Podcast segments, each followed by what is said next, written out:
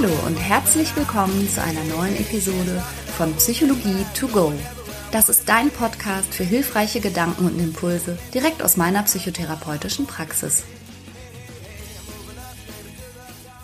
Franka, Ja, sag mal, was haben Peaches Geldof, Lindsay Lohan, Milva, Jennifer Capriati und Winona Ryder gemeinsam? Das ist einfach, sie sind Frauen. Das ist korrekt. Hm, Sie sind bekannte Frauen. hm, ja, Mm, Sie stehen in der Öffentlichkeit richtig. als Sportlerin, Sängerin, Schauspielerin. Und sie sind alle schon mal beim Clown erwischt worden. Ach echt? Milva? So habe ich es zumindest gelesen. Echt. Komisch, ich denke gerade direkt, warum ich es manchen so direkt zutraue. Hast du gerade gesagt Lindsay Lohan? Lindsay Lohan habe ich gesagt, ja. Ja. Ja, da denke ich mir ja, okay, das kann ich mir vorstellen.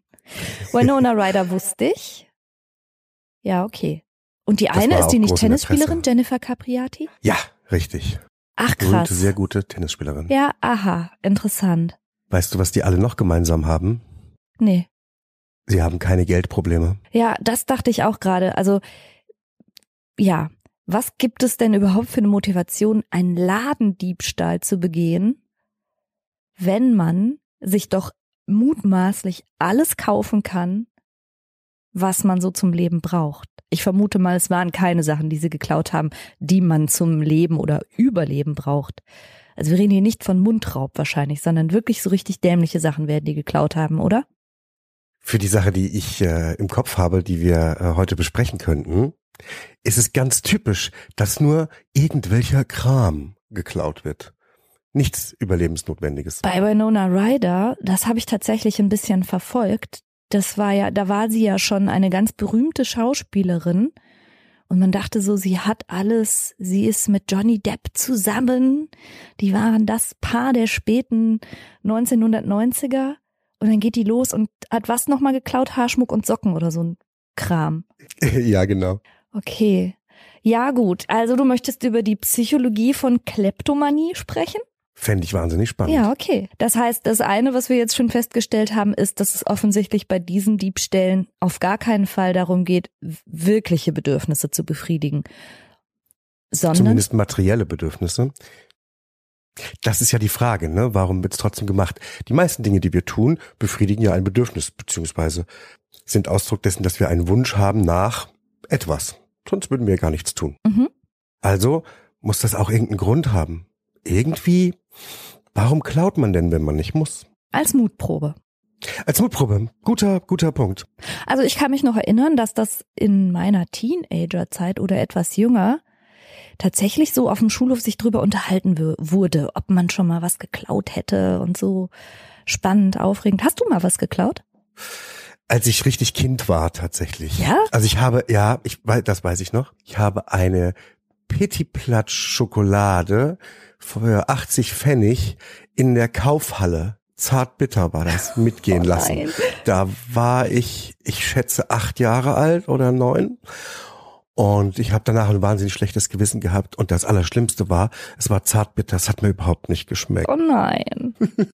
Und dann habe ich auf, und dann habe ich einmal, ähm, ich entschuldige mich, Deutsche Post, äh, vor vielleicht 20 Jahren oder so, ein ein, ein, ein Briefpäckchen bei der Post aufgemacht, schon was reingesteckt in den Brief, äh, mit Briefmarke beklebt und äh, dann an den Schalter gebracht, habe aber vergessen, das Päckchen der Umschläge zu bezahlen. Ich habe es aber wirklich vergessen. Ja, sowas ist mir auch Schwör's. passiert, wenn ich mit meinen Kindern einkaufen war und die haben sich mit ihren kleinen klebrigen Fingerchen irgendwas gegrapscht und ich habe es gar nicht gemerkt und ich habe ganz normal bezahlt und dann draußen beim Einpacken auf dem Parkplatz gemerkt so, nein, was hast du denn da in der Hand? Irgendwas.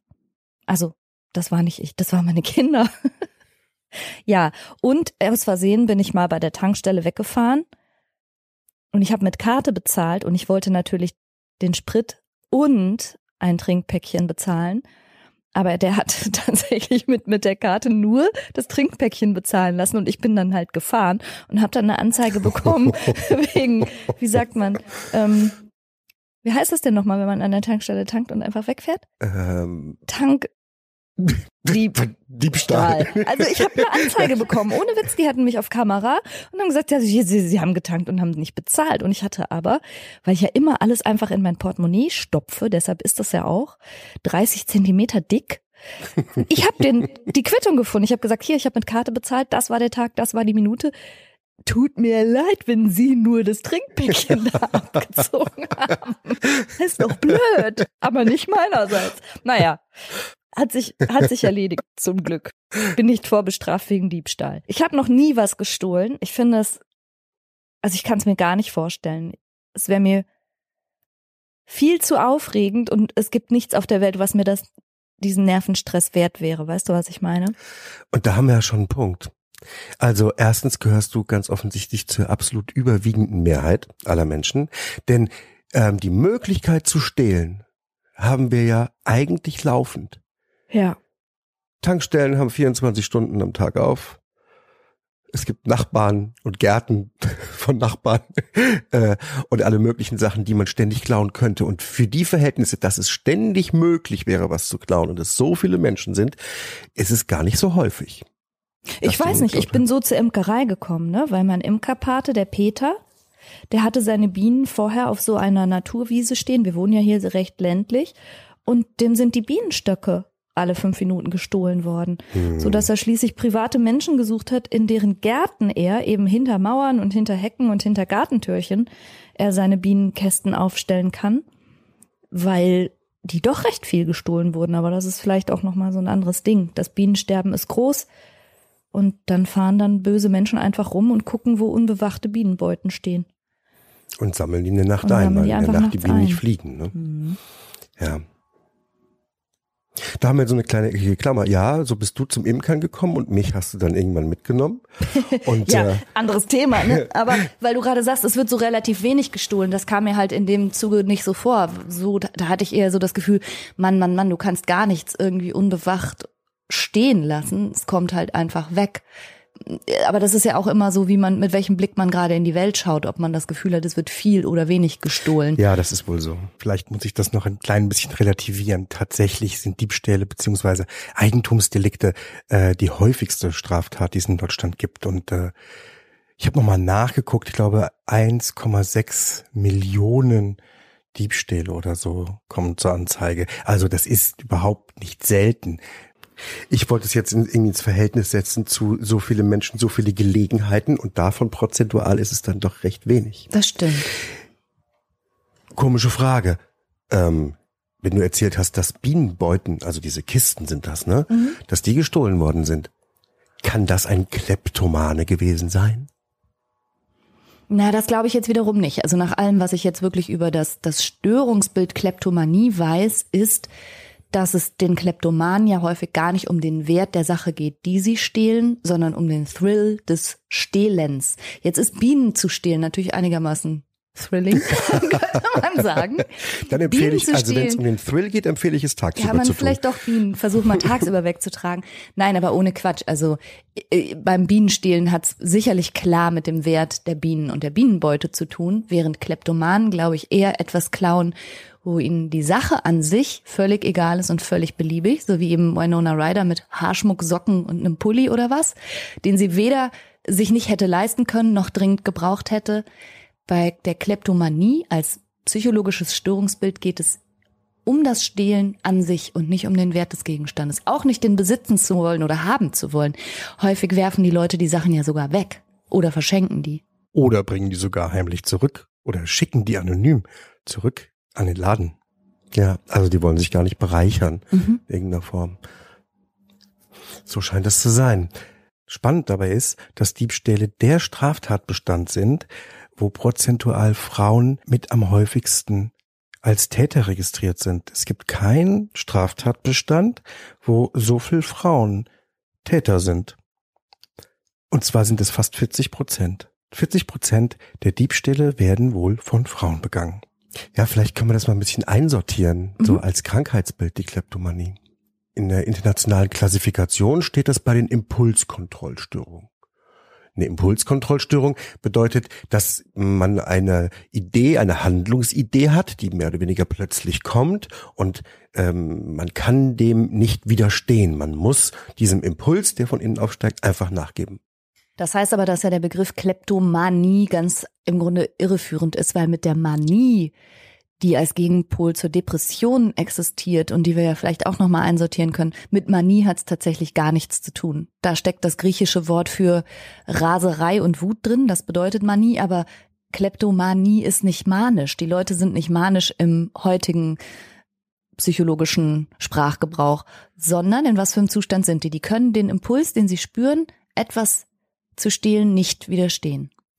Ja, die Wortbedeutung von Manie hat sich im äh, Laufe der Jahre da ein bisschen verändert und es wurde ganz oft im Sinne von Raserei benutzt, was dann be beschreiben sollte, dass es ein Zustand war, der irgendwie unkontrolliert ist, wo man sich nicht mehr unter Kontrolle hat.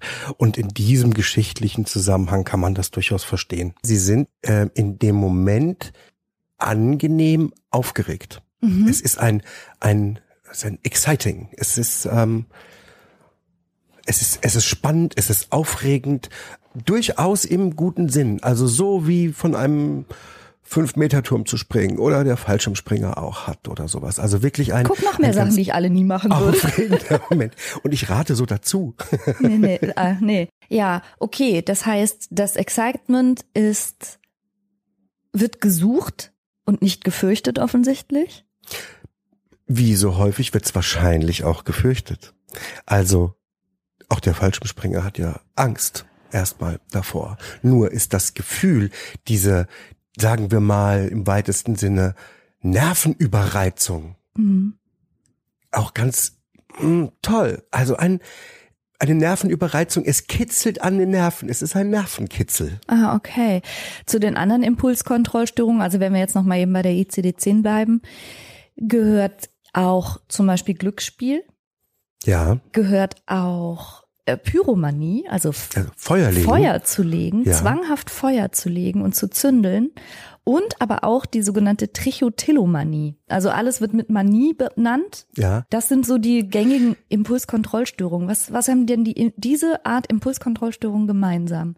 Also Feuer legen, stehlen, Glücksspiel und sich die Haare ausreißen, ist ja irgendwie Das ist seltsam. die Trichotillomanie. Ja, was haben die gemeinsam? Hm, letztendlich also zumindest eine Reizüberflutung. Ne? Also es ist ein, ist ein ganz starker nervlicher Reiz, der da kommt. Ob der nun aus Schmerz eher besteht oder ob der aus Thrill besteht oder aus Angst besteht. Alles ist ein starker Nervenreiz. Ich finde, Glücksspielsucht fällt ein bisschen raus. Also weil, weil das pathologische Spielen finde ich persönlich, passt viel besser zu den Verhaltenssüchten. Jetzt ist es, jetzt haben wir gesagt, ähm, dass die Kleptomanie sich ähm, als wird einsortiert unter den Impulskontrollstörungen. Ja.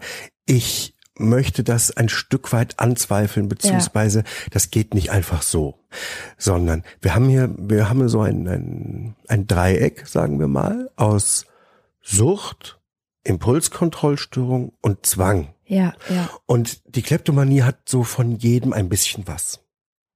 Ja? Genau. Was übrigens bei der Spielsucht durchaus der Fall ist. Du bist ja kein Glücksspieler, aber ich habe ja schon gelegentlich mal ein Pokerspiel gemacht. ne? Sogar um bis zu fünf Euro.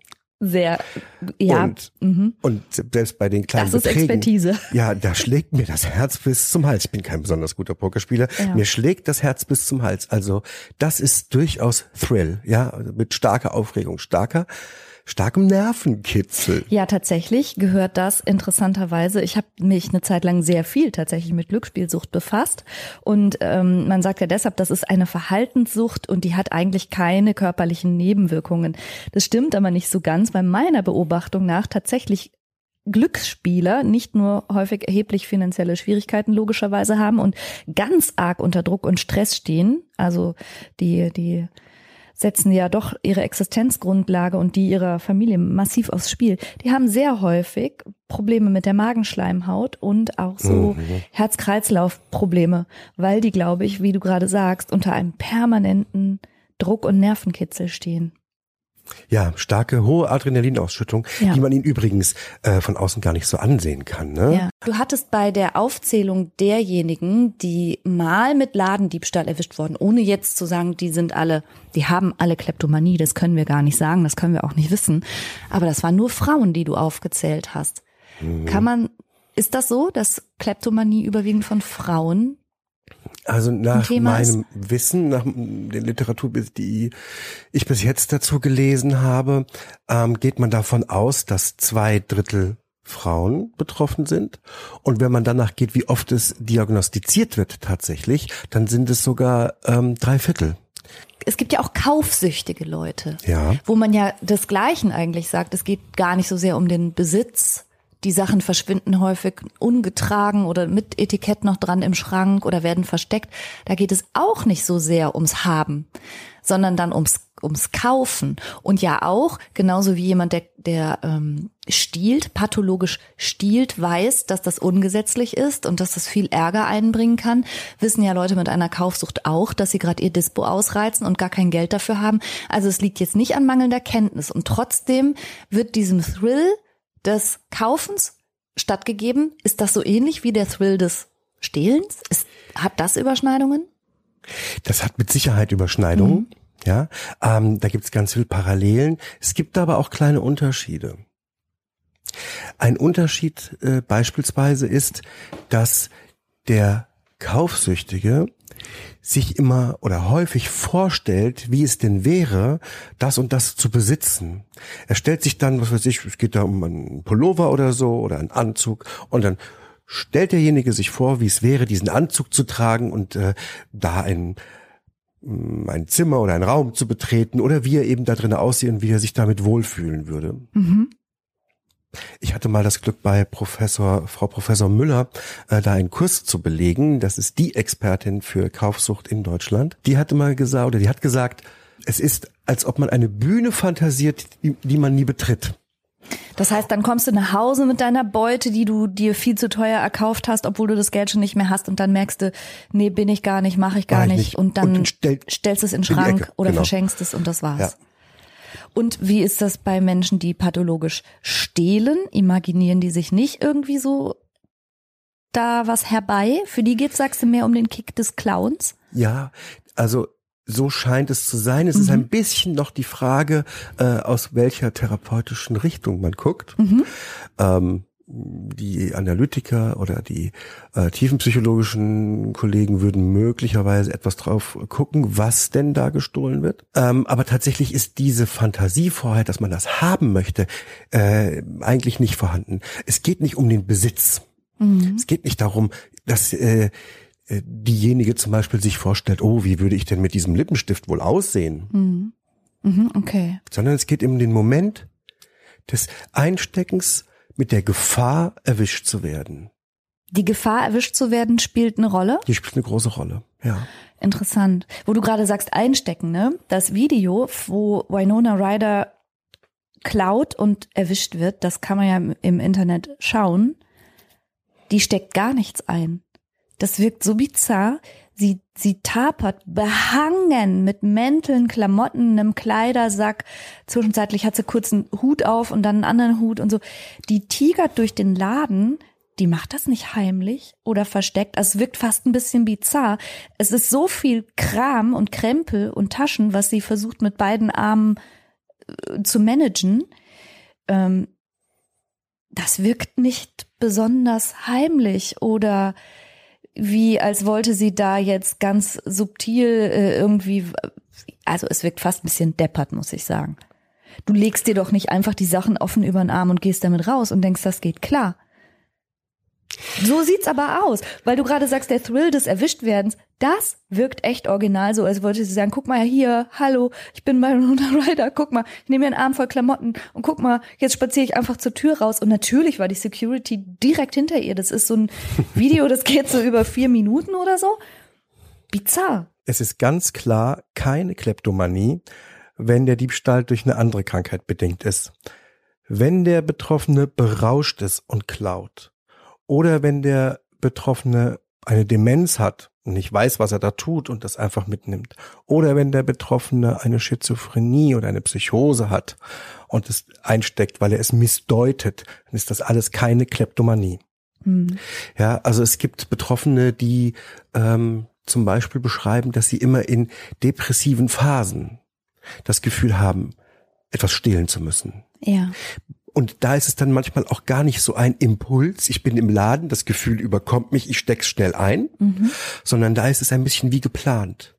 Also ähm, eine Patientin hat mal beschrieben, ähm, sie fühlt sich sehr schlecht, sie fühlt sich tief niedergeschlagen, ein unheimlich unangenehmes Gefühl in der Magengegend, sehr traurig. Und dann kommt der Gedanke, ich muss was klauen gehen. Mhm. Und das würde für den Moment dann helfen.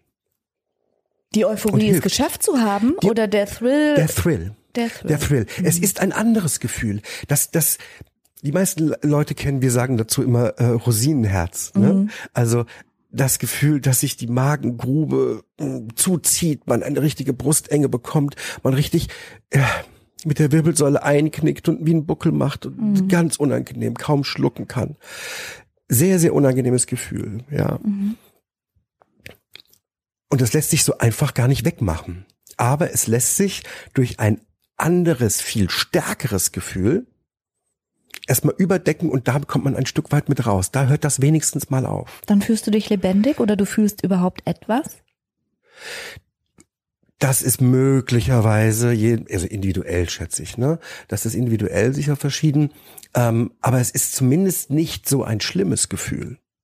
Interessant. Also das Thrill-Gefühl von einem Dreier oder von einem Fünf-Meter-Turm zu springen, das ist mh, mm, stark, einfach sehr stark. Ja. Und jedes andere Gefühl, auch jedes schlechte andere Gefühl, tritt dabei in den Hintergrund. Okay. Als ob ich die mhm. Musik extrem laut aufdrehen würde. Verstehe. Und kann nichts anderes mehr hören. Und ja, also wo du das gerade sagst, tatsächlich hat Winona Ryder berichtet, an Depressionen und Angststörungen zu leiden. Sie hat Dreharbeiten auch unterbrochen oder musste als Schauspielerin ersetzt werden. Und nach diesem diesem Ladendiebstahl, wo es auch eben dieses Video zu gibt und wo sie ja dann auch verurteilt wurde auf Bewährung und mit Sozialstunden und allem, ist sie ja sehr lange quasi untergetaucht. Und sie hat in einem Video viel später, zehn Jahre später oder so gesagt, ein bisschen war das einerseits eine tiefe Krise und andererseits ihre Rettung. Und ähm, das scheint schon auch in Zusammenhang gestanden zu haben mit tiefergehenden psychischen Erkrankungen, weil du gerade ja auch Depressionen angeführt hast. Ich glaube schon, dass so etwas bei ihr auch eine Rolle gespielt haben mag. Das ist natürlich spekulativ. In ganz viele Interviews habe ich jetzt dazu auch nicht gesehen, aber das heißt, so, so der Kick wird vielleicht genutzt, um etwas Starkes zu fühlen. Letztlich ist das ja aber auch das, was viele Menschen, die, die Verhalten zeigen, dass man auf den ersten Blick nicht verstehen kann, zum Beispiel eben zündeln, aber auch die Trichotillomanie, wo das man Haare sich ausreißt. Haare ja. ausreißt und so kleine Schmerzreize setzt, wie aber ja auch Selbstverletzung. Das sind alles Reize, wenn man jemanden dabei beobachtet oder zuschaut, kann man es vielleicht nicht nachvollziehen. Aber wenn du gerade sagst, es geht darum, etwas Starkes zu fühlen, Vielleicht vor dem Hintergrund, dass derjenige sich gerade ganz leer fühlt oder gar nicht fühlt oder eben in einer tiefen Krise steckt. Ja, macht das das ein bisschen nachvollziehbarer, finde ich. Ich halte es für gut möglich, dass das alles ein bisschen in die gleiche Richtung geht. Mhm. Heftige Gefühle haben erstaunlicherweise für viele Menschen einen hohen Reiz. Also immer etwas, der Analytiker in mir würde sagen, etwas Libidinöses, also mhm. etwas Gutes, irgendwie. Sonst gäbe es ja keine Horrorfilme.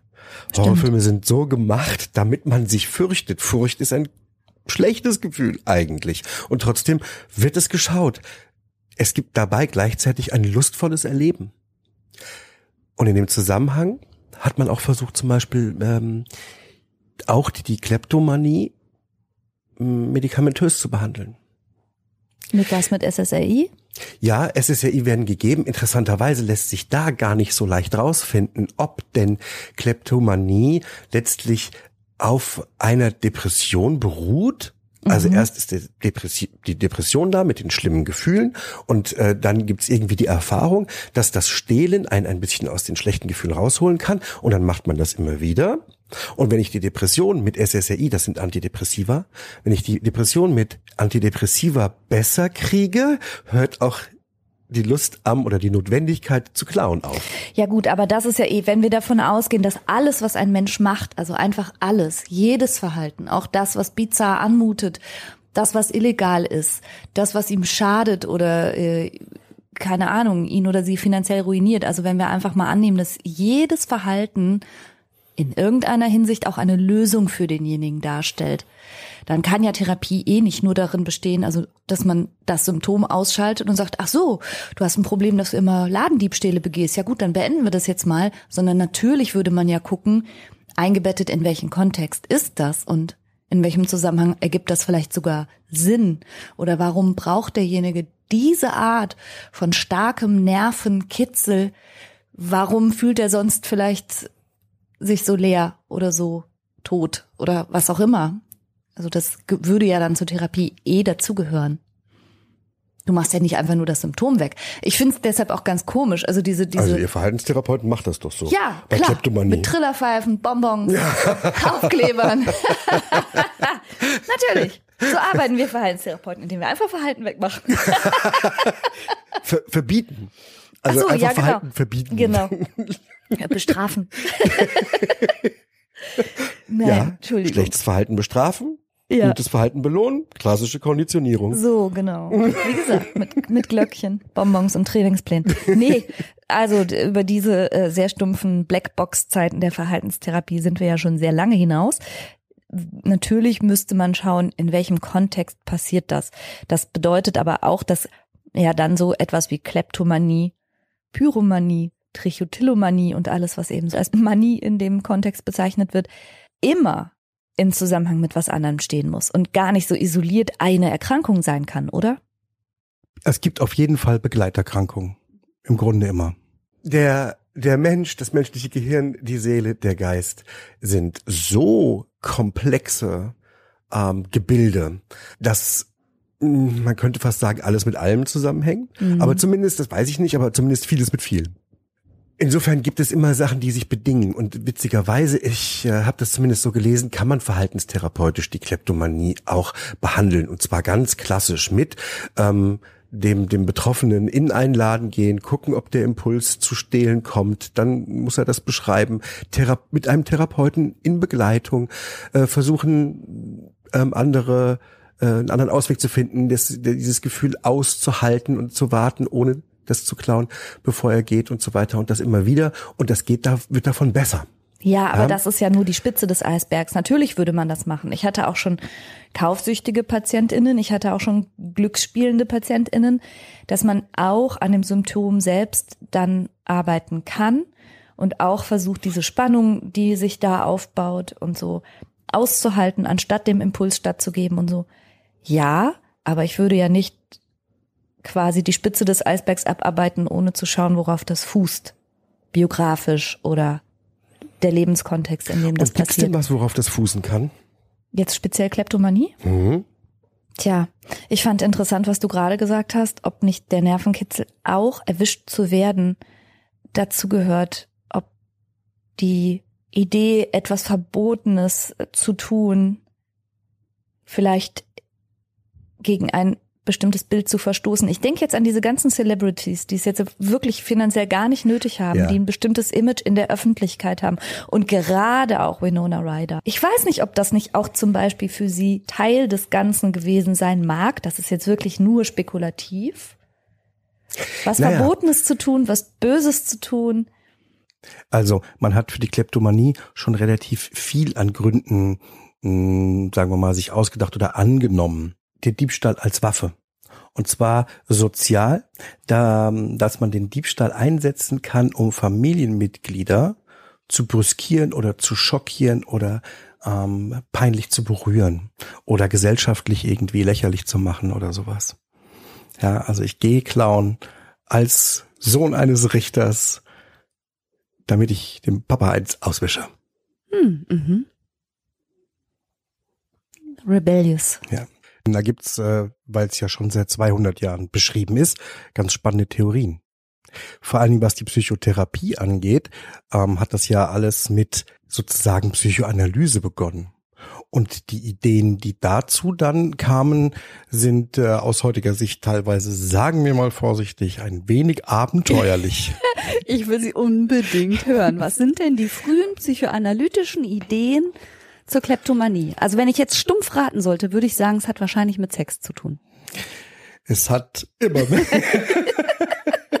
Und wie kam ja, ich drauf? Ja, diskutiert wurde ein ödipales Problem. Letztendlich Bitte, ich gebe das jetzt so wieder. Man unterstelle mir nicht, ich hätte das als meine Meinung kundgetan. Äh, der Penisneid der Frau. Das bedeutet, ähm, das neidvolle nicht haben und ähm, haben wollen und deswegen sich im Laden was einstecken als äh, Grundproblem. Nein, okay, warte, aber es gibt ja jetzt auch männliche Kleptomane. Hätten die dann gern zwei oder wie haben wir's hier?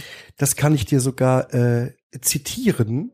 Die hat man dann, um das äh, Problem quitt zu werden, einfach als infantil feminine Männer abgestempelt und dadurch hatten die, hatten die auch, hatten die auch Penisneid. Mhm. Ich kann mich dann nicht so richtig dahinter stellen heutzutage. Nein, tatsächlich. Also äh, diskutiert wurde ein weibliches Minderwertigkeitsgefühl.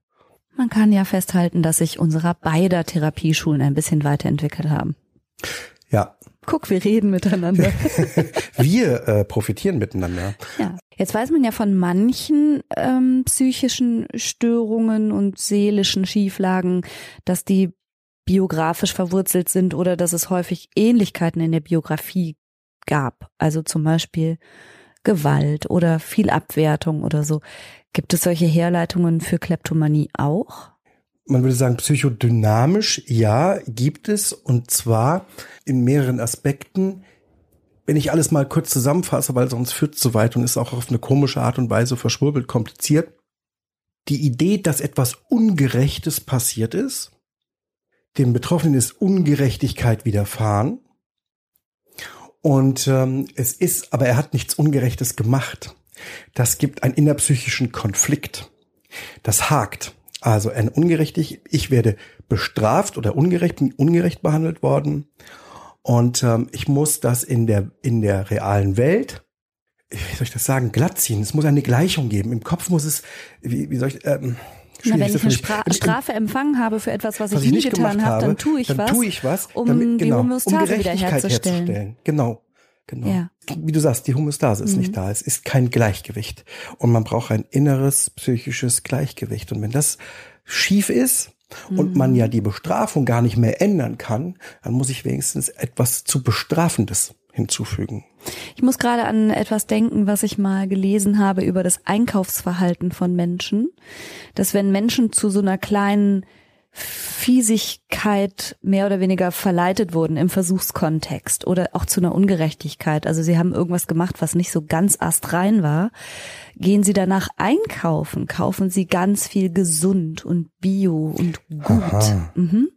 Um einen Ausgleich zu schaffen. Vielleicht, sozusagen. so wurde das interpretiert, Ja. genau. Das, das ist auch, ich halte es für möglich. Ich halte es tausend Prozent für möglich sogar, dass man durch, durch Konsum oder wie man sich dann verhält, innere Gleichgewichte wiederherstellt in die eine oder die andere Richtung. Dabei wäre es mir jetzt nochmal wichtig zu betonen, das ist unbewusst. Das, das Ja. sollte, oder das mm, funktioniert nur dann, auch die Idee davon funktioniert nur dann, wenn es ein unbewusster Prozess ist. Also wir stellen die Gerechtigkeit sozusagen nicht mit dem, mit dem Verstand her. Das passiert automatisch, ohne dass wir mit dem Verstand richtig Zugang drauf haben. Das ist eben das, was ich als Eisberg bezeichnet habe. Das, was unter der Wasseroberfläche liegt, das, was nicht sichtbar ist und nicht direkt erkennbar. Da muss man schon mal so ein bisschen drüber nachdenken. Und wenn man den Drang hat zu stehlen, könnte eine Idee sein, vielleicht fühlst du dich von der Welt oder von deiner Umwelt bestraft und ungerecht behandelt und dann Schaffst du tust du etwas, um gleich, das, das, Gleichgewicht, Gleichgewicht, zu halten. wiederherzustellen? Ja. Ja, warum nicht? Aber sowas müsste man natürlich im Einzelfall ergründen. Und das, ja, das muss man im Einzelfall ergründen. Und ähm, da hat man schon die Schwierigkeit, dass es sich als entschuldende Erklärung ganz gut anbietet und würde von den Betroffenen vielleicht auch gut genommen werden. Mhm. Letztendlich kann man durchaus sagen, dass wenn eine Kleptomanie besteht, der Einzelne keine Schuld im klassischen Sinne auf sich lädt. Mhm. Das ist übrigens äh, noch eine spannende Frage, weil es eine der wenigen psychischen Störungen ist, die eine Straftat darstellen. Eine Mhm. psychische Störung, die tatsächlich eine Straftat ist. Stimmt. Wird man dafür bestraft? Ja, wird man oder nicht? Tja, Ja, das wird, wird man nicht bestraft, wenn man Ladendiebstahl begeht? für Ladendiebstahl wirst du bestraft, wenn deine Intention war, dich zu bereichern. Wenn du aus einem psychischen, aus einem psychischen Leiden heraus eine Straftat begehst, wirst du für gewöhnlich nicht schuldig gesprochen, hast du keine Schuld. Ja, aber wie Ja. jetzt? Wie, wie, wie, wie, wie? Das bedeutet, äh, so richtig ordentlich einen auf Kleptomanie zu machen, könnte sich demnach doch lohnen, weil man dann nicht bestraft würde. Ist das so? Also, entschuldige mal, aber selbst Menschen, die in der Psychose irgendwas so im Rahmen von einer Verkennung oder so jemandem echt geschadet haben, die werden ja nicht nicht bestraft, die werden Doch. forensifiziert. Na, die werden behandelt. Die werden nicht Ja, bestra- well, ja, Nein, okay. nein, also hm. nein. Wer im Zustand geistiger Umnachtung eine Straftat begeht, kann dafür nicht bestraft werden, weil er nicht schuldig ist. Was man aber wohl machen kann, ist, man kann anordnen, dass diese psychische Störung, diese geistige Umnachtung sozusagen in irgendeiner Form behandelt wird. Und das könnte für denjenigen, der, der erfolgreich eine Kleptomanie simuliert, Mhm. könnte das wirklich nach hinten losgehen. Ja, eben, weil du kommst dann nicht ins Gefängnis, sondern in die Forensik. Das ist die spezielle Form von Psychiatrie für psychisch kranke Rechtsbrecher. So, das könnte schon sein. Da muss man schon relativ viel geklaut haben für, ehrlich gesagt. Denn davor muss man ja die Gesellschaft ein Stück weit auch beschützen. Mhm. Was es dann noch gibt, und das scheint ja so viele äh, psychische Erkrankungen zu betreffen, umso besser die Forschung wird, sind hirnorganische Gründe. Und ähm, viel hat man nicht festgestellt. Es gibt aber schon Berichte ähm, aus den 70er Jahren, wo Menschen mit einem erlittenen Hirnschaden, einem Schlaganfall oder einer, einer Verletzung am, am Frontalhirn, also hinter der Stirn, öfter dazu gen, ja, geneigt waren, Sachen mitgehen zu lassen. Mhm. Und in äh, bildgebenden Verfahren heißt das, also wenn man ein Bild machen kann und da was sehen kann, dann kann man auch im Frontalhirn manchmal eine, eine Schwächung von manchen Regionen sehen, die tatsächlicherweise mit Kleptomanie einhergehen. Das sind aber, weil es ja so selten ist, so Einzelfallbeispiele, genau weiß man das noch nicht. Okay. Aber solche Sachen sind anzunehmen. Und wenn an der Hirnstruktur was sein kann, dann kann man auch immer annehmen, dass es wahrscheinlich so eine Art familiäre äh, Häufung gibt. Das heißt, ein bisschen Genetik wird auch dabei sein. Mhm. Früher, also ganz früher, hat man empfohlen, weil man zwischen Diebstahl und sexueller Begierde einen, einen Zusammenhang gesehen hat, dass man Diebe kastriert. Was man auch angenommen hat, und das sehr lange, weil so viele Frauen betroffen waren, dass es hormonelle Probleme gibt. Das heißt, dass eine bestimmte Hormonkonstellation eher dazu führt, dass man einen kleinen Diebstahl begeht. Komm. Ach komm. Ja. Also come on. Ja, die Hormone können schon viel. Das möchte ich auf gar keinen Fall bestreiten. Und selbstverständlich ist man in gewisser hormoneller Verfassung in der Lage, ich sag mal zu töten. Aber Gott, Bibel. Nein, was. Nee, aber ernsthaft, also auch das ist ja, ist ja etwas, wo zum Beispiel noch der Begriff ähm, äh, der Hysterie herkommt, abgeleitet von Hystera, Gebärmutter, also alles Mögliche, was Frauen wiederum betrifft, wurde auf irgendeinen Gebärmutter- und Hormonkram zurückgeführt. Davon sind wir jetzt einerseits weg, andererseits könnte man vielleicht mal da hinschauen, aber, aber Hormone machen doch nicht, dass man klaut. Hormone bringen einen doch allenfalls in die Verfassung, zum Beispiel Impulse nicht mehr gut steuern zu können. Also über den Ach. Weg, ja, aber, aber das Hormon sagt dir nicht, geh klauen. Ja, das möchte ich nur noch mal sagen. Hormone sagen nicht, geh klauen, aber Hormone machen dich vielleicht geschwächter in deiner Hemmung. Schau, ich habe immer noch nicht unser Haus abgefackelt und die Kinder zur Adoption freigegeben. Trotz Hormonen. Reine Selbstbeherrschung. Ich bin sowas von beherrscht. Also haben wir es wie, wie so häufig. Wir haben ein bisschen Genetik und damit ein bisschen Hirnstruktur und dann haben wir es mit Biografie zu tun und nochmal mit besonderen Einflüssen von außen. Ja, okay. Wie immer also. Alles wie Und immer. Hormone. Ja, wow, danke, dass du das so gut vorbereitet hast. Ich habe über Kleptomanie, glaube ich, viel zu wenig gewusst. Es kam einfach in den letzten zehn Jahren sehr wenig vor in meinem Berufsalltag, aber trotzdem und nichtsdestoweniger ja ein sehr spannendes Störungsbild. Wie gesagt, ich habe das in meiner Praxis, nach meinem Wissen zumindest, noch nie gehabt. Was zum einen daran liegt, dass es, können wir zusammenfassen, sehr selten ist Mhm. und dass jemand, der darunter leidet, selten therapeutische Hilfe sucht. Die Leute sind peinlich berührt. Mhm. Die denken, die haben sich nicht unter Kontrolle. Die haben nicht das Gefühl, es ist eine Krankheit. Das Sondern ist bei sie den meisten nicht im Impul-. Impulskontrollstörungen Mhm. so. Die denken, sie haben sich nicht im Griff Mhm. und man müsste sich im Griff haben. Die schreiben dem keinen, ich habe hier was und das kann man wegtherapieren. Das glauben die nicht. Mm, verstehe, ja. Okay, was können wir noch über die Kleptomanie zusammenfassen? Ähm, es ist eine der wenigen psychischen Erkrankungen, die als solches eine Straftat darstellen. Es geht nicht um die Bereicherung. es ist nicht in dem Sinne bewusst. Ja, also die Vorgänge, die passieren, die dahin führen, sind einem nicht klar, sondern es ist aus einem Impuls heraus oder aus einem Gefühl des Schlechtfühlens heraus. Ja, also das heißt auch, dieses Verhalten, wie so häufig, stellt eigentlich eine Lösung der Psyche dar, die sie für irgendeinen zugrunde liegenden Konflikt anzubieten scheint. Und dem nachzugehen wäre dann etwas, was man in der Therapie machen würde. Genau. Kleptomanie kommt nie alleine daher. Es gibt für gewöhnlich eine Grunderkrankung, zumindest eine Begleiterkrankung. Man kann medikamentös behandeln. Antidepressiva funktionieren gut. Mhm. Das heißt, solltest du als Zuhörerin oder Zuhörer das Gefühl haben, huch, vielleicht bin ich nicht haltlos und kriminell, sondern vielleicht habe ich eine Kleptomanie, was eine psychische Erkrankung ist, dann wende dich mal vertrauensvoll an einen Psychotherapeuten oder eine Psychotherapeutin oder Facharzt oder Ärztin für Psychiatrie und Psychotherapie. Franka, ich glaube, wir könnten noch so das ein oder andere dazu erzählen und bestimmt auch noch ein paar spannende Geschichten. Aber ich glaube, wenn wir schon beim Stehlen sind, sollten wir unseren Zuhörern nicht noch mehr Zeit stehlen. Okay, tschüss. Gut, machen wir nicht. Ich sag bis nächste Woche. Wünsche dir eine gute Zeit. Vielen Dank fürs Zuhören und lass dir gut gehen. Tschüss. Bis bald. Tschüss. Outtake. Handelsname. Adepend? Nie gehört. Dependex? Nein, komm. ja. Das ist ein Suchtmittel eigentlich. Es, ist, Ja. es, senkt das Craving. Alkohol- Depend-Ex. Ja, Ja, genau. ich meinte ja, diese Wortschöpfungen sind manchmal so aus der Hölle. Naja.